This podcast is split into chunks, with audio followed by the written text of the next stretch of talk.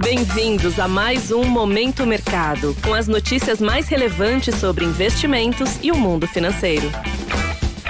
Muito bom dia para você, ligado no Momento Mercado. Eu sou o Wendel Souza e bora para mais um episódio desse podcast que te informa e te atualiza sobre o mercado financeiro. Hoje vou falar sobre o fechamento do dia 30 de maio, terça-feira.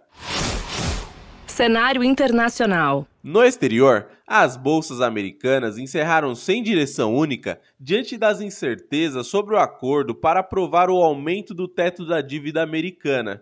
Com isso, as posições compradas que acreditam no avanço dos índices acionários terminaram mistas. Já os títulos públicos norte-americanos encerraram em queda em meio ao aumento da cautela no mercado internacional e com os investidores monitorando discursos de membros do Fed. Assim, favorecendo as posições que apostam na baixa das taxas. No câmbio, o índice DXY, que mede a variação do dólar frente a uma cesta de moedas fortes, registrou perdas em meio ao avanço do euro e da libra. Por fim, o petróleo fechou no campo negativo diante das dúvidas sobre a demanda da China e com os agentes aguardando decisão da OPEP+ sobre novos cortes na produção.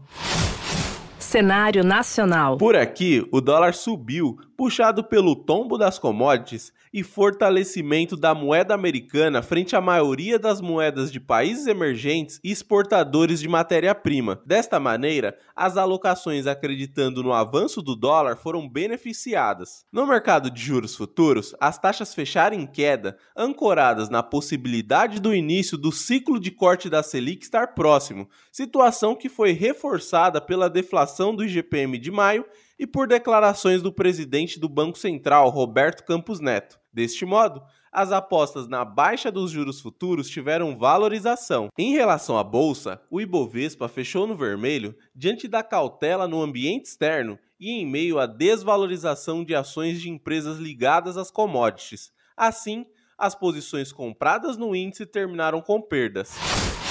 Pontos de atenção. Na agenda do dia, destaque nos Estados Unidos para discursos de membros do Fed e para a divulgação do livro Bege, que trata das condições atuais da economia americana. No Brasil, conheceremos a taxa de desemprego medida pela PNAD contínua no trimestre até abril, além da geração de postos de trabalho apurada pelo CAGED. Sobre os mercados, agora pela manhã, as bolsas asiáticas fecharam em baixa em meio ao anúncio de um indicador da indústria abaixo do esperado. Na Europa, os índices abriram com perdas, seguindo a cautela vista nos mercados no dia anterior. Por fim, os futuros em Nova York também estão caindo, com os investidores aguardando novidades sobre o teto da dívida dos Estados Unidos. Desta forma, termina o momento mercado de hoje. Agradeço a sua audiência, um excelente dia e bons negócios. Valeu!